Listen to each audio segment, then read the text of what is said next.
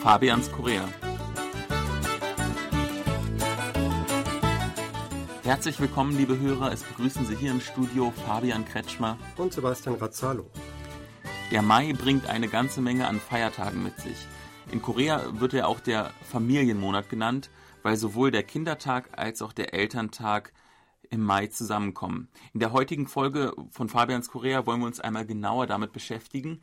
Sebastian, du bist klar im Startvorteil als Vater von zwei Töchtern. Kannst du ein bisschen quasi aus erster Erfahrung sprechen? Der Kindertag, der steht in wenigen Tagen bevor, nämlich am 5. Mai wird er begangen. Was kann, kann, können deine Kinder dort erwarten? Ja, meine Kinder, die können ja auch so einiges erwarten. Also ein Geschenk gibt es auch. Das ist, glaube ich, ganz typisch. Also jedes Kind kriegt ein Geschenk. Manche ein größeres, manche ein kleineres. Häufig wird auch ein Ausflug unternommen. Ganz mhm. beliebt sind natürlich die Freizeitparks oder ja, Zoo oder man unternimmt sogar eine kleine Reise. Mhm. Natürlich ist es brechenvoll überall, wo man hinfährt und natürlich auch etwas teurer. Mhm. Also in den Freizeitpark gehen am Kindertag, das würde ich mir wirklich ganz gut überlegen. Mhm.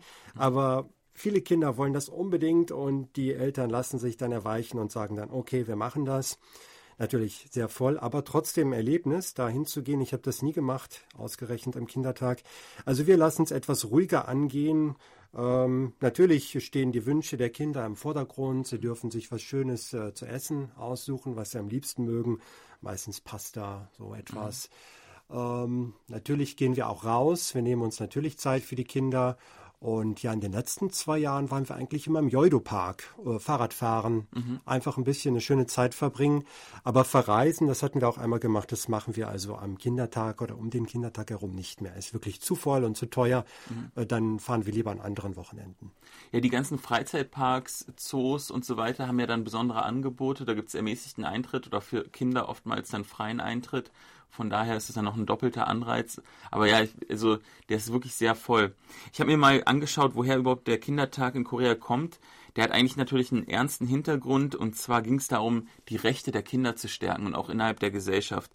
Und ähm, das war quasi so auch Teil der sozialen Bewegung ähm, des 1. März, der Unabhängigkeitsbewegung, ähm, ging das in einem Schwung quasi mit. Und während der Kolonialzeit hier, also als ähm, Korea von den, von den Japanern damals besetzt wurde, da wurde der Kindertag auch unterdrückt. Einfach äh, weil quasi gefürchtet wurde, dass irgendwie soziale Unruhen oder soziale Bewegungen sich mobilisieren könnten. Und dann wurde er halt nach der Unabhängigkeit, also quasi ähm, ja, nach der Landesteilung in den 50er Jahren wieder aktiv gefeiert. Zunächst am 1. Mai und dann verschoben auf den 5. Mai. Wieso? Weil der 1. Mai auch der internationale Tag der Arbeit ist. Ja, das ist also mein Feiertag und der meiner Frau.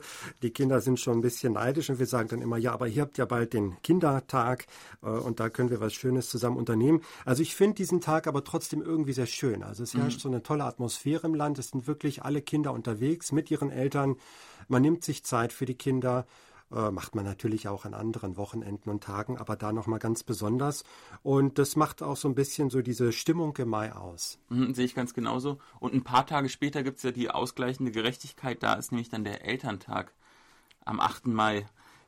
Was kann man sich da als Elternteil erwarten, Sebastian? Da gibt es normalerweise was äh, selbst gebasteltes, also eine rote Nelke, ist mhm. ganz typisch für die Eltern.